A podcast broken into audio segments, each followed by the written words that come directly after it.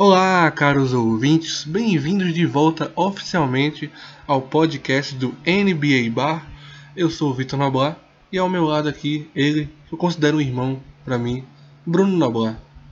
Tudo bem, Vitor? Que saudade que eu tava de falar de basquete e que bom que você ainda me considera como um irmão. Mas olha, já temos muitos assuntos interessantes depois dessa uma semana completa aí de NBA na bolha lá em Orlando. Muita coisa interessante pra gente comentar. É isso aí. Para você que está nos ouvindo pela primeira vez, a gente tinha começado o NBA Bar antes da temporada da NBA voltar, lá em outubro do ano passado. Mas fizemos alguns podcasts, colocamos aqui no site do Cine Esportes. Mas como o Bruno Noblar estava em período de TCC, a gente teve que dar aquela pausa. E aí a NBA também deu a sua pausa por causa da pandemia do coronavírus. E agora sim estamos de volta Vamos contar isso como o episódio 1 oficial é, do NBA Bar.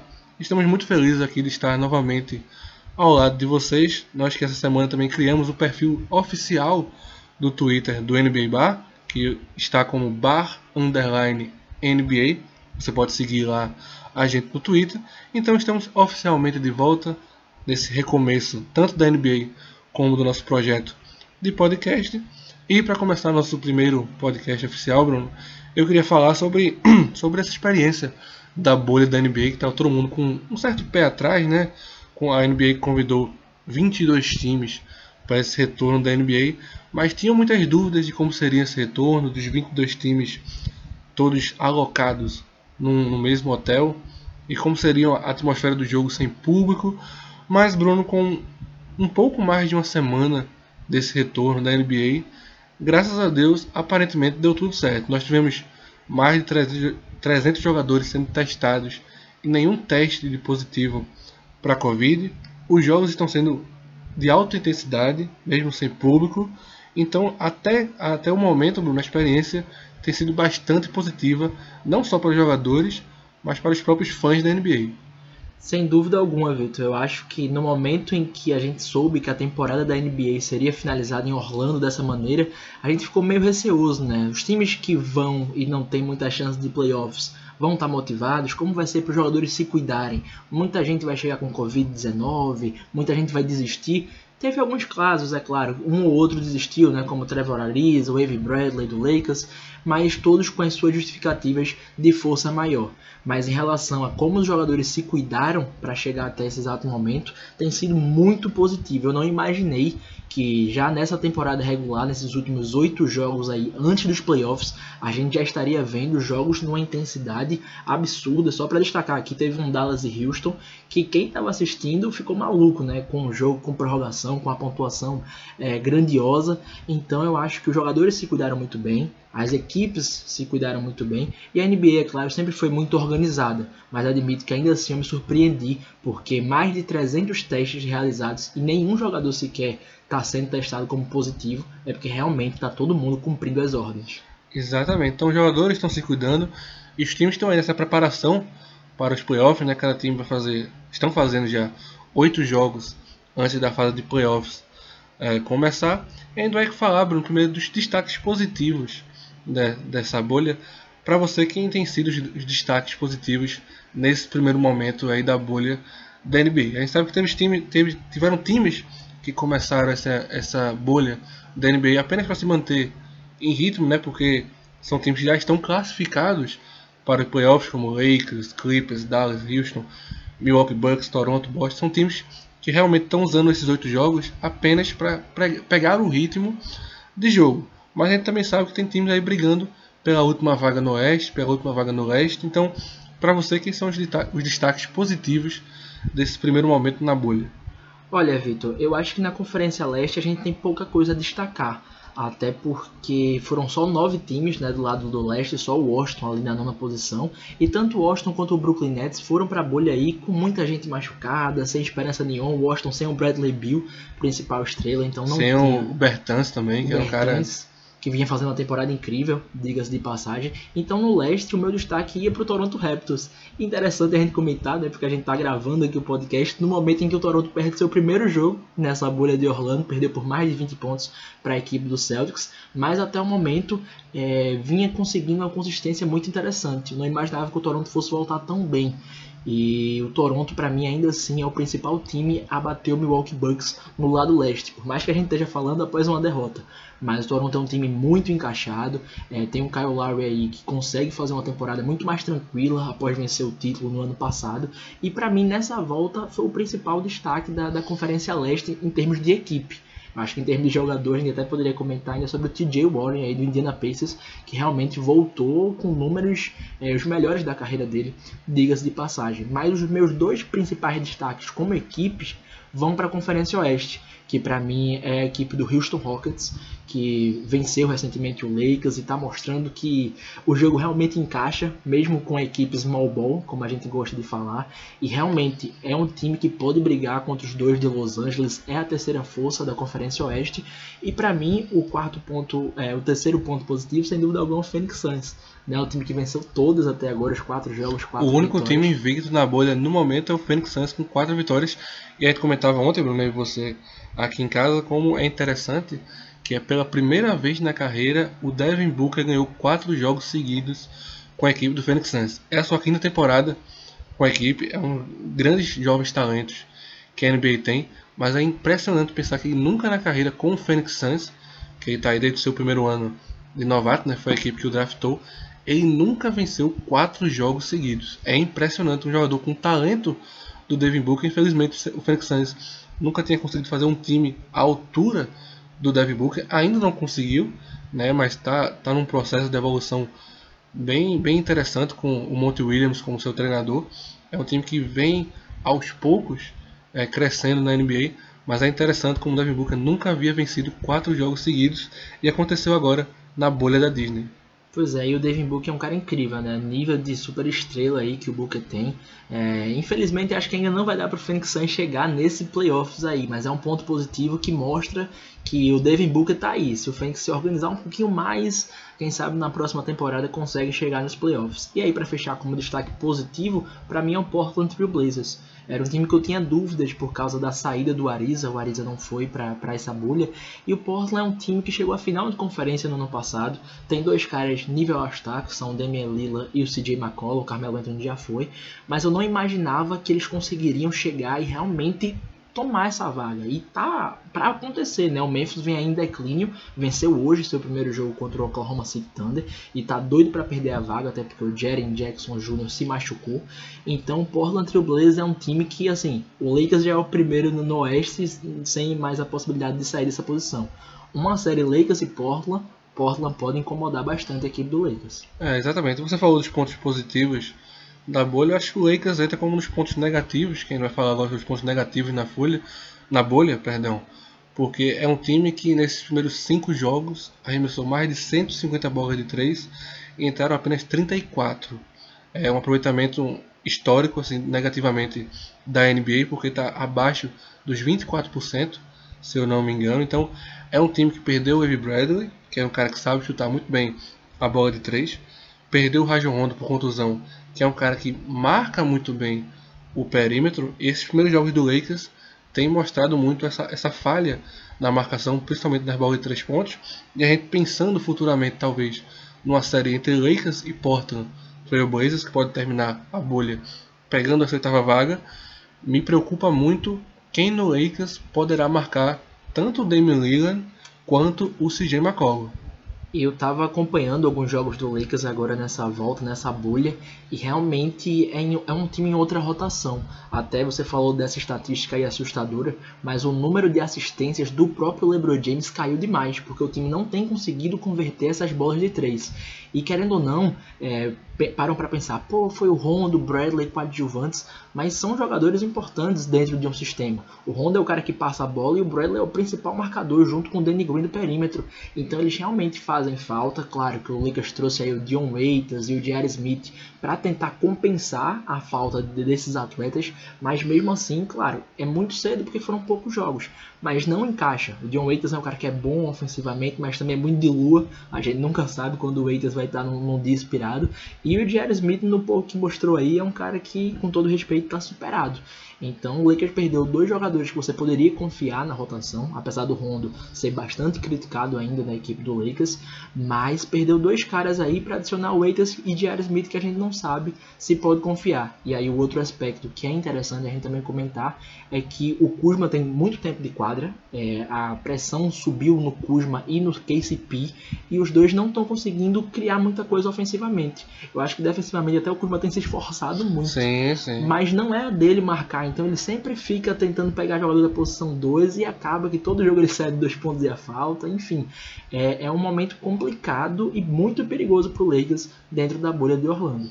Exatamente. Para quem estava assistindo o jogo do Boston Toronto na ESPN americana, o Charles Barkley falou agora no final da transmissão que se o Portland for para os playoffs, ele vai tirar o Lakers e vai chegar na final da, da NBA.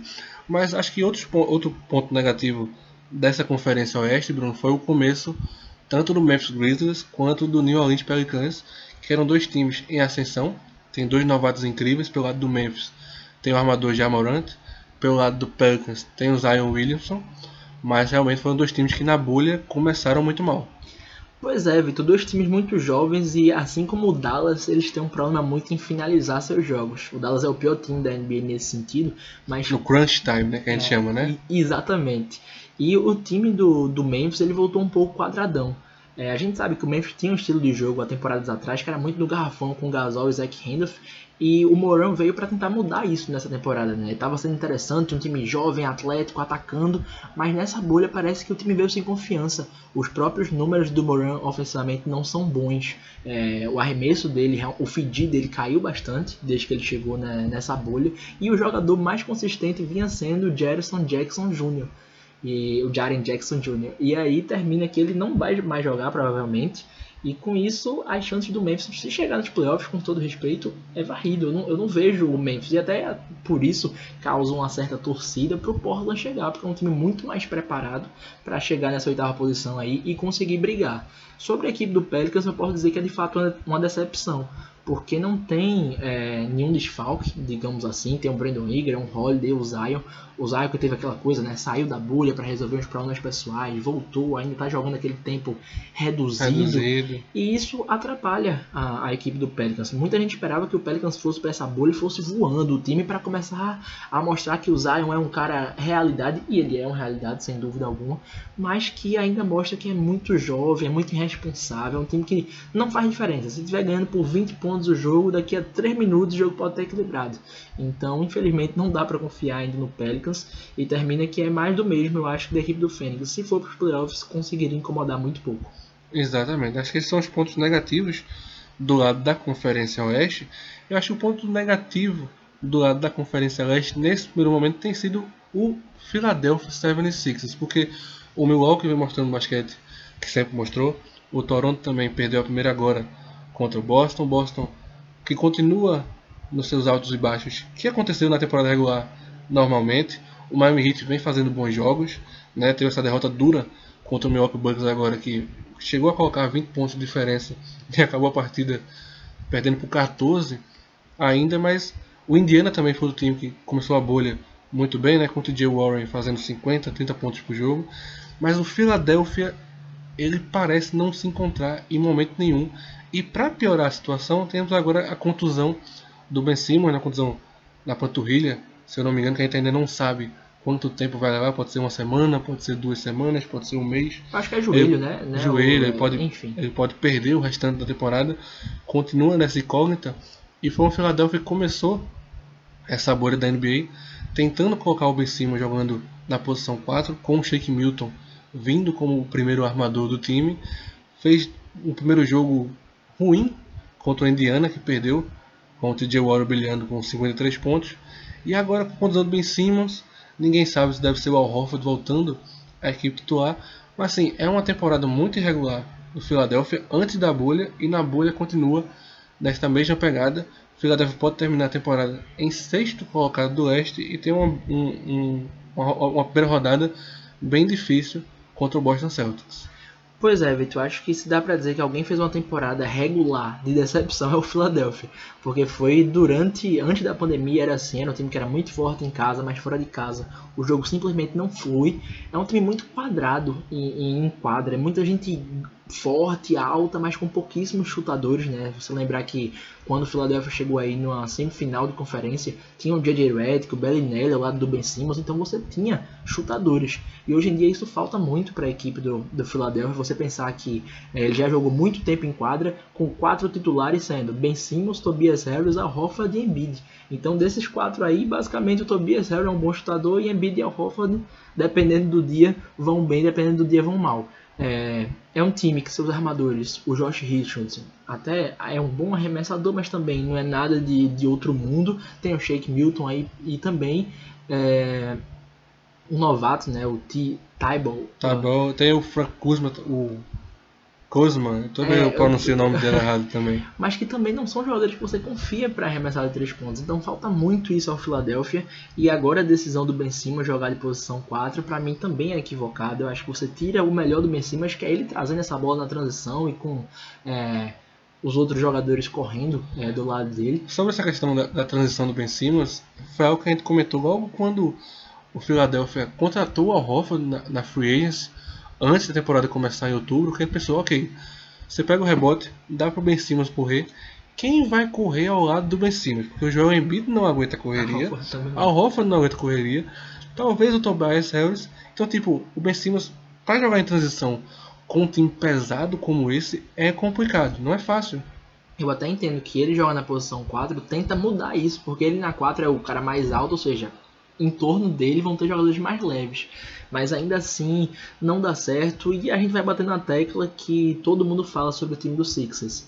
Embiid e Ben Simmons podem dar certo. Eu acho que são dois talentos incríveis, mas que tá faltando liga, sabe? Mas eu acho que a liga é mesmo em torno deles. Eu acho que se daria, dá para jogar os dois, mas ainda assim o conjunto próximo aos dois não não dá certo. É, e aí é uma opinião bem pessoal minha. Eu acho que se o Philadelphia cai nos playoffs na primeira rodada esse ano, não vai dar para o Brett Brown.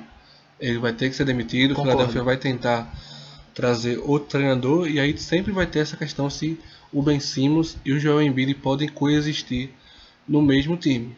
E aí é o que eu vejo alguns comentaristas americanos falando, que você poderia montar um time ao redor do Ben Simmons para ele jogar do mesmo estilo de jogo que o Giannis Antetokounmpo joga. Você coloca o Ben Simmons, quatro chutadores ao redor dele, abre aquele buraco no meio do garrafão, manda o Ben Simmons infiltrar, e aí se alguém dobrar a marcação dele, ele vai e vai encontrar um chutador livre. Então, o Ben Simmons poderia sim jogar nesse estilo Giannis Antetokounmpo, sempre atacando a cesta, sempre com esses chutadores espaçando muito bem a quadra, mas não é o que acontece quando o Embiid está no quinteto titular. Então, é uma situação bem interessante no Philadelphia. Vamos ver como é que esse time vai se comportar nos playoffs, até porque tem algo bem interessante no Philadelphia na temporada regular, que era um dos melhores mandantes da NBA, mas ao mesmo tempo era um dos piores visitantes da NBA. É um time que vencia, só perdeu um jogo em casa, se eu não me engano, foi com o Miami Heat.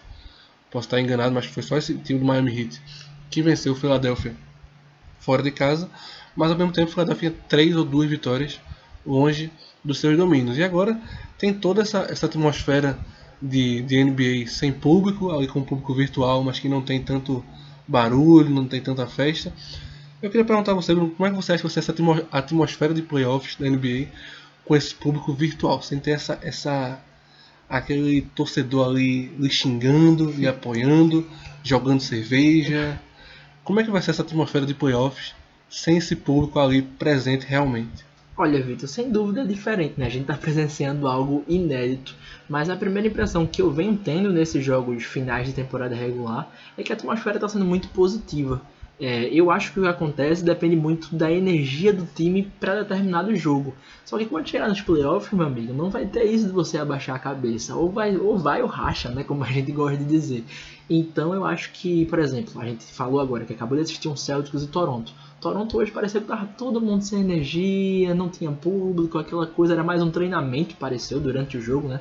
Só que quando chegar nos playoffs não vai poder ter essa baixa de energia, vai ser ter todo mundo jogando a vida. Então eu acho que é, pro Philadelphia em si, termina que ele não é mais o mandante, né? Então ele vai ter que se adaptar com algo que ele sofreu durante toda a temporada, né? Que foi jogar longe de casa. Exatamente. Ele vem comentando como isso é uma atmosfera propícia para grandes zebras nos playoffs, né? Já que você não tem esse mando de quadra que vai afetar tanto, né? Você vê o Milwaukee Bucks e o Lakers vão ficar em primeiro em suas respectivas conferências, mas não vão ter vantagem praticamente nenhuma, porque vão ser sete jogos no mesmo ginásio, com o, a torcida nula, então tipo vai ser uns playoffs bem interessantes. É por isso, acho que vai ter grandes séries. Eu acho que é um, é um, um ambiente onde muitas vezes um time colocar 3 a 1 nos playoffs não é garantia de vitória, porque dependendo de como se desenrolar, não vai ter mais aquele público ao seu lado o tempo todo. A gente sabe que a arbitragem de playoff, quando joga em casa, com a torcida lá abafando, às vezes a, a arbitragem dá aquela ajudada, né? Então, assim, eu acho que vai ser playoffs bem interessantes, porque, é, como você falou, é uma situação única na NBA, né? A gente comentou aqui no, no, no podcast que, ah, se tiver o Lakers e Portland em primeiro e oitavo pode ser uma série incrível, pode, porque o, o Portland tem experiência de quem chegou na final de conferência ano passado. É um time que tem jogo no perímetro com o Lillard e o McCall, tem jogo dentro do garrafão com o Nurkic e o Whiteside e até o próprio Zach Collins, né? O Whiteside, ou oh, o Nurkic, perdão, voltou muito bem nessa sua contusão, né? Tá jogando muito bem. Tem o Carmelo Anthony que eu acho que finalmente pela primeira vez na carreira ele aceitou o seu papel de coadjuvante no Perfeito. time. É interessante como nesses jogos da bolha, o Carmelo Anthony tem arremessado menos de 12 bolas. Tipo, e ele não é um cara para arremessar menos de 12 bolas pela sua carreira. Ele sempre foi um cara que teve muito volume de jogo, muitos arremessos e finalmente ele, tem, ele parece ter entendido que, ó, o Lila tem que arremessar 16, 17 bolas, o McCollum arremessar 13, 14 bolas, o Nukik também. Então o Carmelo tem selecionado melhor seus arremessos e tem aparecido momentos decisivos, né? Porque o pessoal dobra no Lillard e de repente tem o Carmelo entra ali sozinho, ele vai e mete a bola de três importante. Fez isso contra o Memphis no primeiro jogo, fez isso contra, contra o... Eu ia dizer o Pelicans, mas acho Não, contra o Houston, perdão, contra o Houston no final do jogo. Então, tipo, é uma arma secreta que o Portland tem sabido usar com muita inteligência, principalmente nos finais de jogos. E, novamente, é um time que eu acho que pode incomodar muito o Lakers em primeiro, porque eu não vejo quem pode marcar o Damian Lillard e quem pode marcar o McCollum no perímetro do Lakers. Então é uma atmosfera bem interessante que a gente vai ver aí nos playoffs da NBA. Só para eu completar isso que você falou aí do Portland, é, a gente, você, acho que você foi perfeito na sua leitura em relação ao Carmelo Anthony. Ele está muito bem selecionando os arremessos, está como coadjuvante. Fica na memória, né? Se ele tivesse jogado dessa maneira em Oklahoma, aceitando ser coadjuvante do Westbrook e do Paul George, o time poderia ter ido muito mais longe. Até o, só interrompendo, o Lillard falou hoje que se o Carmelo Anthony tivesse no Portland ano passado, o time tinha chegado às finais da NBA. Pois é, é, é, uma declaração muito interessante. Né? E naquela final contra o Gold State, por várias vezes o Portland foi liderando para o segundo tempo e terminou é, não aguentando. Mas assim, eu acho que um comentário muito pertinente, que eu fiz até no Twitter um dia desse, foi que da Conferência Oeste, você pensa Lakers, Clippers e o Houston. Os outros que vão para os playoffs, ninguém pode fazer mal ao time do Lakers ou ao Clippers. Mas se o Portland for, mesmo em oitavo, é quem pode brigar com Lakers e Clippers, porque é um time muito organizado. É, eu acho que vão, o, o Ariza faz muita falsa, falta para marcar o LeBron James. É algo que pode ser, claro, um diferencial, porque o LeBron é o LeBron. E o Anthony Davis, a gente sempre lembra também, teve uma série que o Pelicans varreu o Portland, que o Anthony Davis foi imparável. O Portland não tinha quem marcasse o Anthony Davis. Só que agora você tem o Nurkic, você tem o Whiteside e você tem o Zach Collins ali para quebrar um galho. Então você tem mais gente no garrafão para tentar tirar um pouquinho desse ímpeto do Anthony Davis. Então, se for uma série Lakers e Portland, para mim é no mínimo seis jogos. Exatamente, eu concordo com você. Acho que vai ser uma série longa. O Lakers, lógico, vai ser o favorito da série deve ganhar, mas eu acho que o Portland tem tudo para dar um grande trabalho pro Lakers. Pronto, para você, quem jogadores ou times é, são a grande surpresa da bolha para você? Eu vou dizer logo duas minhas. Pelo lado do Oeste, acho que o Grant Trent Jr. do Portland tem feito jogos que me surpreenderam bastante, ele está metendo muita bola de três. E pelo lado do Leste tem sido o TJ Warren, porque ele realmente elevou o seu jogo a um nível muito bom. Ele já vinha fazendo uma temporada muito interessante, mas nessa bolha ele realmente pegou no breu e lógico que a torcida do Phoenix Suns fica chateada porque foi um cara trocado por uma pique de segunda rodada e dinheiro, um dinheiro, literalmente dinheiro e vem brilhando muito pelo lado do Indiana Pacers. Concordo, o Gary Trent Jr. é incrível, o, como ele melhorou seu jogo ofensivo depois da saída do Ariza. E o TJ Warren joga o melhor basquete da vida, né? Parece que tava precisando ir para a bolha de Orlando para virar esse jogador que ele está sendo. É, Vitor, é difícil falar de surpresa de jogador, mas eu vou dizer a você que no Houston, o Covington, a, é impressionante a defesa do Covington nesse time do Houston. Ele é um cara que parece que foi um encaixe perfeito. Foi perfeito. Para jogar os cinco abertos, o Covington é um cara. Ele no jogo contra o Dallas, ele deu dois ou três tocos no Porzingis que você não acredita que ele daquele tamanho é, consegue parar. É, mas eu acho que a minha surpresa ainda assim no conjunto é o Houston. Eu acho que o Houston está muito encaixado. O próprio Jeff Green nos últimos dois jogos foi muito bem. A gente sabe que o Jeff Green também é um cara que ofensivamente é, tem seus fundamentos, né? um cara que pode ajudar. Então acho que o conjunto da obra eu colocaria com surpresa é o Houston. E eu dizer a você, numa série Houston e Clippers, claro, a gente vai formulando muita coisa. Mas eu acho que o Clippers tem muito mais talento individual, com Paul George, Kawhi Lou Williams. Mas o Houston é mais bem treinado do que a equipe do, do Clippers. O Clippers é muita individualidade. James Harden já foi muita individualidade, só que agora o time roda mais a bola, o conjunto perto do Harden está realmente metendo mais bola de três, então esse time do Houston assusta e numa série contra Clippers, numa semifinal, meu amigo, sai de baixo. Acho mais fácil o Houston tirar o Lakers do que o Clippers, ainda assim por causa do conjunto de equipe. Sim, sim. É o que a gente falou, né? James Harden e Westbrook descansando quatro meses ali e viriam para a NBA realmente com uma energia incrível. Temos um primeiro episódio, Bruno Navarro? Temos um primeiro episódio aí de quase meia hora. E diga você, viu? Se deixasse, a gente fazia uma hora aqui, mas a gente não vai cansar o pessoal. Exato. Ainda não. Ainda não. Pois bem, a nossa ideia é lançar um episódio por semana para fazer análise de tudo que aconteceu de melhor na NBA. A gente agradece muito a audiência de vocês. Queria mandar um agradecimento especial para o pessoal do Jumper Brasil, porque a gente lançou nosso perfil do Twitter em menos de uma semana e como eles já conhecem tanto a mim quanto ao Bruno, eles já nos convidaram para fazer parte da votação dos times ideais da NBA. A gente ficou muito, muito feliz com esse convite. Então continue nos seguindo a gente lá no perfil do Twitter do bar underline NBA. Continue ouvindo nosso podcast e agradecemos muito a participação de vocês. Um grande abraço para você, Bruno. Um grande abraço para todo mundo aí que acompanha o NBA Bar.